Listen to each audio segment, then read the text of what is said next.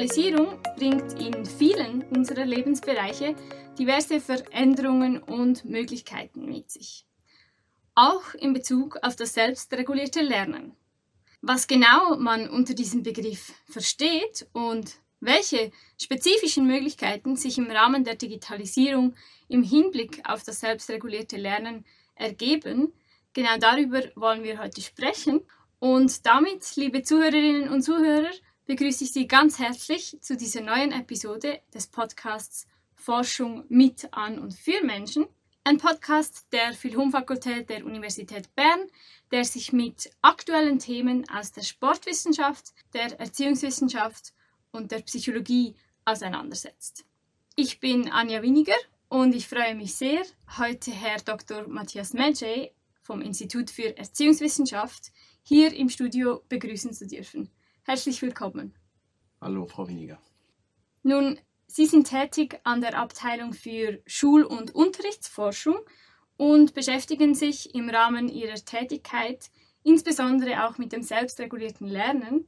Herr Medjay, was wird denn genau unter dem Begriff des selbstregulierten Lernens verstanden?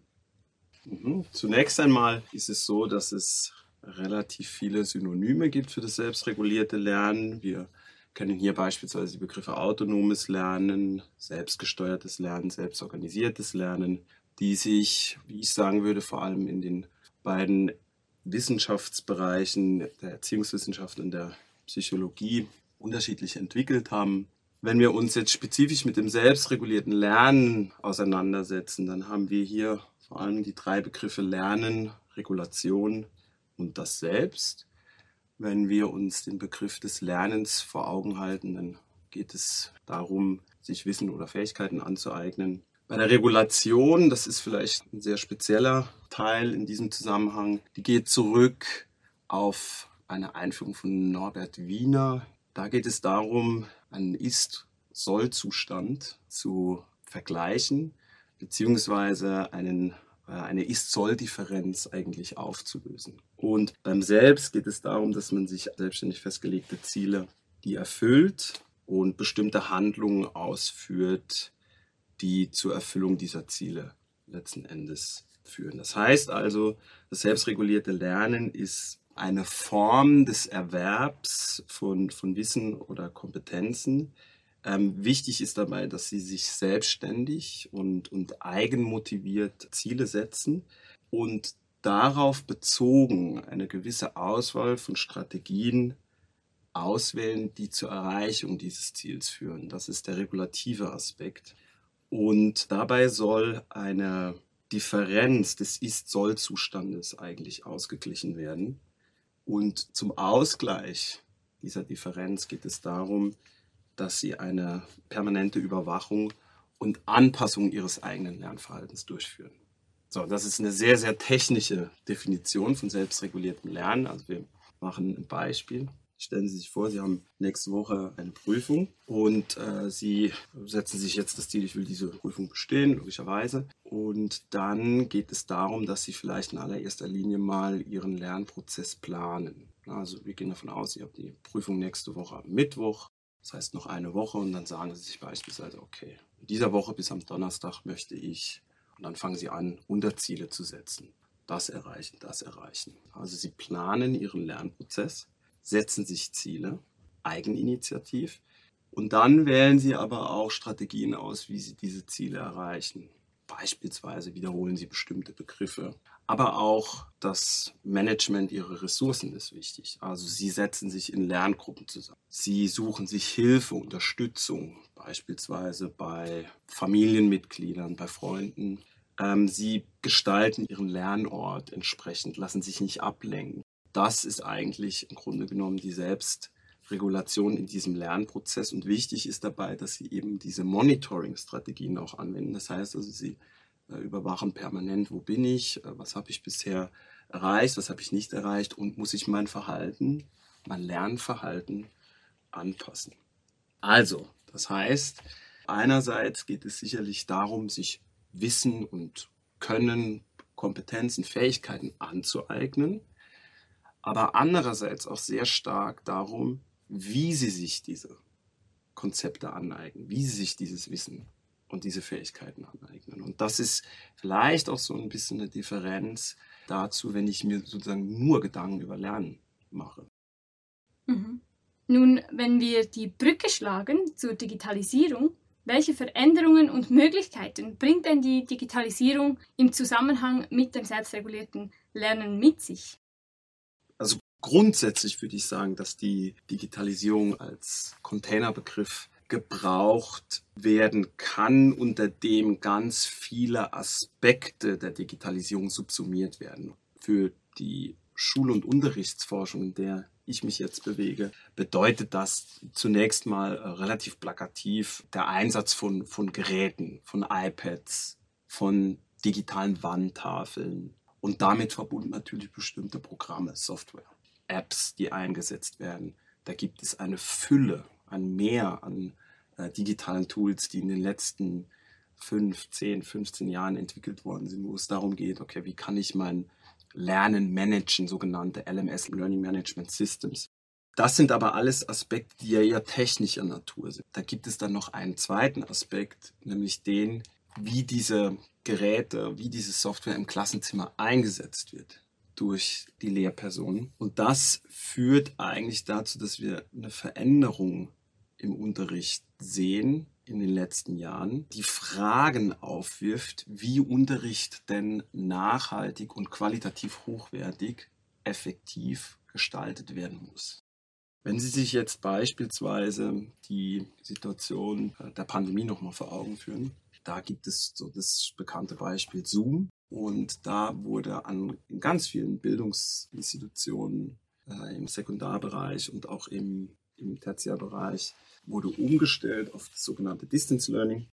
Und das hat äh, unter anderem dazu geführt, dass wir nur noch per Bildschirm miteinander kommuniziert haben. Und da stellen sich dann Fragen, wie Lehrpersonen diese Lernsituationen gestalten können. Ja, so dass die Schülerinnen und Schüler erfolgreich beispielsweise lernen, dass sie sich ein Repertoire an Lernstrategien beispielsweise aufbauen können, dass sie Wissen aufbauen, dass sie Kompetenzen aufbauen. Aber wir haben auch andere ganz konkrete Umsetzungen, wie beispielsweise jetzt, was wir bei uns machen, Inverted Classroom, wo es darum geht, naja, als lehrende Person äh, stelle ich einen Podcast zur Verfügung und jetzt geht es darum, dass sich die Lernenden selbstständig, eigenständig mit diesem Podcast auseinandersetzen. Dann gibt es dann vielleicht noch flankierende Maßnahmen, wie beispielsweise Texte dazu lesen, Aufgaben dazu lösen. Und das sind auch Veränderungen, die eigentlich auf uns zukommen.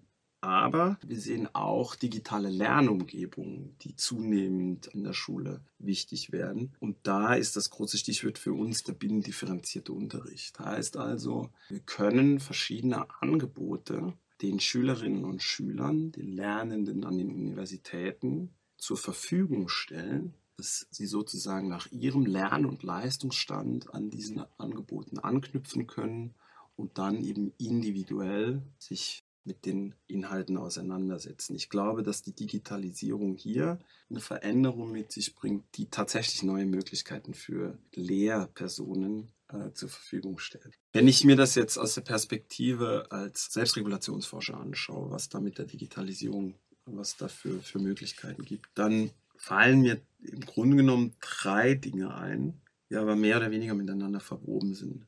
Äh, einerseits müssen wir uns die Frage stellen, wenn wir uns mit selbstreguliertem Lernen auseinandersetzen, gibt es hier eine Differenz zwischen generischem selbstreguliertem Lernen, also sich grundsätzlich selbst zu regulieren, oder ist das fachspezifisch geartet? Dann der zweite Punkt ist der Prozess der Granularität. Das heißt also, es ist durch Digitalisierung, durch den Einsatz von digitalen Tools, Apps, digitalen Lernumgebungen ist es möglich, selbstreguliertes Lernen auf unterschiedlichen Ebenen zu messen. Also die Granularität bedeutet hier, messe ich Mikro-Selbstregulationsprozesse oder messe ich Makro-Selbstregulationsprozesse, eine Differenz. Also wenn Sie sich vorstellen, wenn ich Sie frage Anfang des Semesters, geben Sie mir mal bitte eine Rückmeldung zu Ihrem Selbstregulationsprozess und dann mache ich vielleicht irgendwie eine Intervention zwischendurch und dann am Ende des Semesters nochmal. Dann frage ich Sie im Abstand von drei Monaten. Das ist unter Umständen etwas anderes, wie wenn ich Ihnen sage, das ist die Aufgabe, die Sie bitte heute im Rahmen dieses Seminars lösen und Sie sozusagen währenddessen befrage. Ja, also das ist die Differenz. Und jetzt der entscheidende Aspekt ist eine sehr lange Diskussion eigentlich in der Selbstregulationsforschung. Und durch Digitalisierung bzw. digitale Angebote äh, ist es eigentlich möglich, diesem Aspekt gerecht zu werden. Der dritte Punkt, der mit diesem zweiten Punkt sehr eng verwoben ist, ist die Messung des Verhaltens selber. Also wir haben, wenn wir Self-Report, also Selbstberichtsdaten sammeln, sind wir der Gefahr der Verzerrung ausgesetzt. Das heißt also, wenn ich Sie frage, kreuzen Sie doch mal an, wie haben Sie da geplant, wie haben Sie sich dabei überwacht, wie war Ihr Ressourcenmanagement, was haben Sie dabei gefühlt, dann kann es sein, dass es einen Unterschied gibt hinsichtlich dessen, was Sie mir erzählen, was Sie mir da mitteilen und dem, was tatsächlich passiert ist. Und genau diese Messung des konkreten Verhaltens ist möglich über beispielsweise digitale Lernumgebungen, weil man beispielsweise mit Trace-Daten arbeitet. Sprich, ich sehe, wie oft ein Student, eine Studentin ein gewisses Angebot angeklickt hat, wie lang sie oder er sich mit Inhalten auseinandergesetzt hat. Das sind alles neue Möglichkeiten, die die Digitalisierung in unserem Bereich mit sich bringt und da eben auch neue Möglichkeiten für die Selbstregulationsforschung. Nun, Sie haben ein digitales Tool entwickelt, das nennt sich StudyBuddy. Wie funktioniert denn StudyBuddy und welches Ziel wird genau damit verfolgt? StudyBuddy ist ein digitales Tool, das ist eine Website und eine App. Und es ist ein Versuch, Studierende in ihrem Lernprozess zu unterstützen. Bei uns ganz konkret geht es eigentlich darum, dass die Studierenden Aufgaben lösen, dass ihnen im Rahmen des Seminars, in dem wir Study Buddy einsetzen, Aufgaben gestellt werden und das Tool den Studierenden Feedback dazu gibt, wie sie die Aufgaben gelöst haben, was sie allenfalls nächstes Mal ändern können, wie sie ihr Lernverhalten anpassen können. Und das ist auch das Spezielle tatsächlich an Study Buddy, weil wir probiert haben, nicht ein Lernmanagementsystem zu kreieren, das sozusagen, also wir haben da auch ein Kalender drin, wir haben da ein Dashboard drin, wir haben in Study Buddy Inhalte, die abgerufen werden können durch die Studierenden. Das Spezielle an Study Buddy ist eigentlich die Idee, den Verlauf des Lernprozesses zu begleiten und punktuell, und zwar dann, wenn es nötig ist, den Studierenden Rückmeldungen zu geben im Sinn von, es werden Selbstregulationsstrategien zur Motivation, zum Ressourcenmanagement, zur Kognition, zur Metakognition, zur Emotion, also Emotionsregulationsstrategien werden gepromptet. Und damit erhoffen wir uns, dass die Studierenden, das sind ganz kleine, kurze Videos, die die sehen, im, im besten Fall dann, wenn sie sie wirklich brauchen. Damit erhoffen wir uns, dass das selbstregulierte Lernen der Studierenden sich eben entwickelt, dass es sich verbessert und dass das dann wiederum eine Auswirkung auf ihre akademische Leistung, auf ihr Wohlbefinden. Das sind ja sehr wichtige Aspekte im Studium auch. Aber was ich hier vielleicht noch ganz kurz sagen möchte, ist, dass wir gleichzeitig auch sehr sehr stark daran interessiert sind, wie die Lernumgebung gestaltet ist. Das heißt also, meiner Meinung nach muss man sich, wenn man sich darüber Gedanken macht, über solche Aspekte wie Tools wie StudyBuddy, muss man sich darüber Gedanken machen, wie das Unterrichtsangebot gestaltet wird, weil das unweigerlich miteinander zusammenhängt.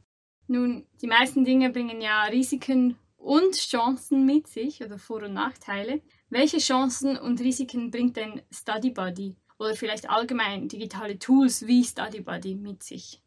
Ich fange mal bei den Chancen an.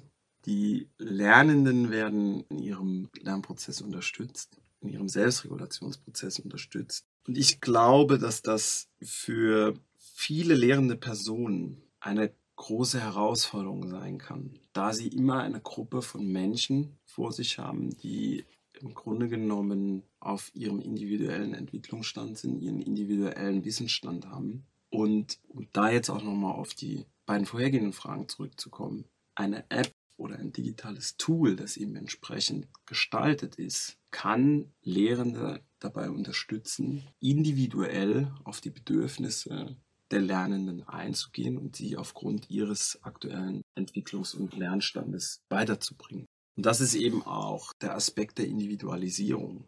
Die Möglichkeit, mit einem digitalen Tool den Lernstand der Schülerinnen und Schüler zu diagnostizieren und dann eben durch pädagogische Interventionen im Unterricht darauf einzugehen, das birgt sehr viel Potenzial.